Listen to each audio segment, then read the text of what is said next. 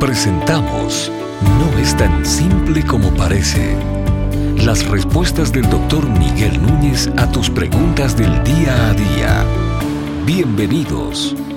¿Por qué los principales sacerdotes y los fariseos, siendo los líderes religiosos del pueblo, planificaron la muerte de Jesús? Ah, la muerte de Jesús fue planificada justamente por los líderes religiosos como múltiples líderes religiosos que dejo anónimo para fines de la respuesta también han participado en golpes de Estado, se han participado incluso en crímenes en Latinoamérica, eh, lamentablemente en nombre de Dios. Pero tenemos que recordar que cuando líderes religiosos han hecho ese tipo de cosas, dos mil años atrás o en tiempos recientes, en nombre de Dios, pudo haber sido en nombre de Dios, pero violando los principios que Dios estableció en su palabra.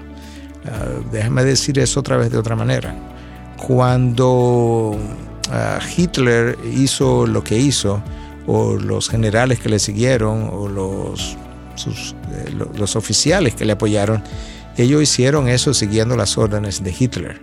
Cuando los cristianos han hecho cosas, en este caso los líderes religiosos de, de hace dos mil años atrás hicieron cosas supuestamente en nombre del Jehová que ellos conocían, lo estaban haciendo en nombre de Jehová, pero en contra y violentando lo que Jehová había dispuesto. Eso es otra cosa completamente diferente. Ahora, la pregunta es, ¿por qué lo hicieron?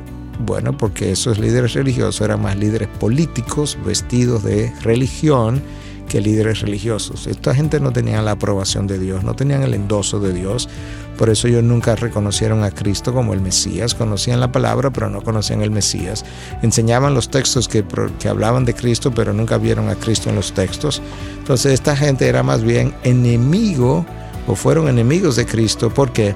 Porque Cristo no estaba endosando su sistema religioso, Cristo estaba denunciando su sistema religioso y para ellos Cristo era una amenaza, una amenaza de su posición política, era una amenaza del dominio que ellos ejercían sobre el pueblo judío y había que terminar con Cristo. A, lo largo de la historia, ¿qué ha pasado con la gente que tiene un corazón dictatorial? Que la forma más fácil de lidiar con ello es o matándolos o sacándolos de su presencia, de su camino. En algunos casos cancelaciones de donde trabajan, de donde eh, tenían su posición y otros casos eliminando su vida. Ah, las cosas no han cambiado mucho, la historia no, no cambia, lo que cambia son los, los ah, actores de la historia. Pero lo que pasó en esa época sigue pasando hoy. Una vez más, eh, en diferentes religiones, pero aún en la religión cristiana hay mucha gente haciendo cosas en el nombre de Cristo que Cristo no aprueba, no endosa, y que tarde o temprano va a juzgar y va a juzgar severamente. Tú puedes contar con eso. Si no lo ve en tu propia vida, lo verás en la próxima vida. Pero Cristo no va a dejar pasar por alto cosas tan severas que ah, contaminan su santidad y que Él se va a hacer de la vista gorda permanente, permanentemente. Entonces esa es la razón. Aquella gente no era, aquella gente decía, decía seguir el judaísmo, pero no lo seguían. Bueno, para darte una idea, incluso el templo de aquel entonces era controlado, gobernado por lo que eran los, el, grupo llamado saduceos. Los saduceos no creían ni siquiera en el Antiguo Testamento, creían en los cinco libros de Moisés, los primeros cinco libros de la Biblia, en la ley o el Pentateuco y más nada, no creían en la resurrección, no creían en los ángeles.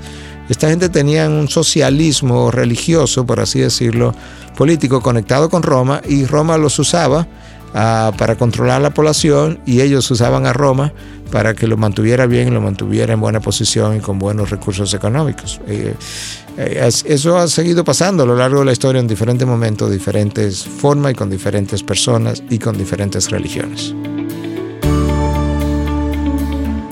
¿Estás pensando en algún tema que no es tan simple como parece?